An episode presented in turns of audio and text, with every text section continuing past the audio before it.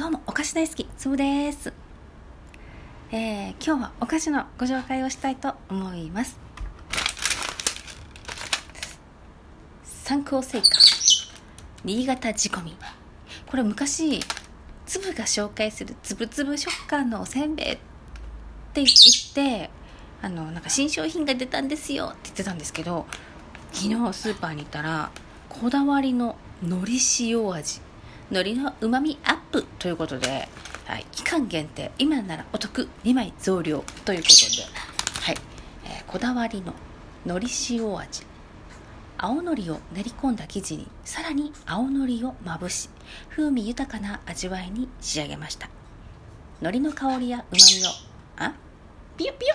海苔の香りやうまみをお米のつぶつぶ食感とともにお楽しみください。ということでねはいえー、青さとかね昆布エキスとかまあ入ってるんですけど、うん、まあなんか見た目はねなんか細かいあの何あの海藻が入ってる感じのね、うん、海苔海苔か海苔がね、うん、感じなんですけど。うん。うめえあのもうさ暑いじゃない。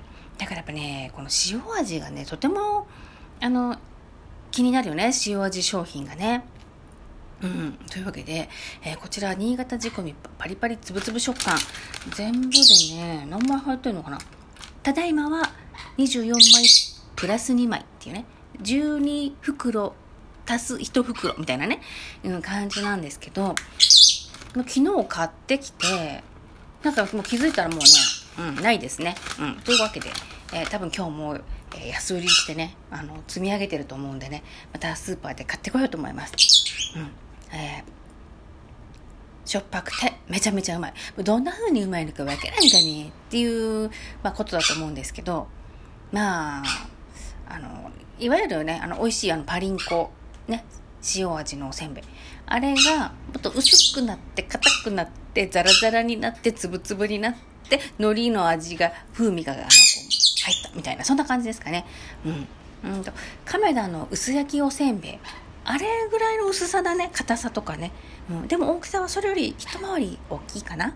うん。で、えー、2枚一袋になってますので、えー、あのー、なんかちょっとね、こう、わーって人にわーって配る時とかでもいいかなって。うん。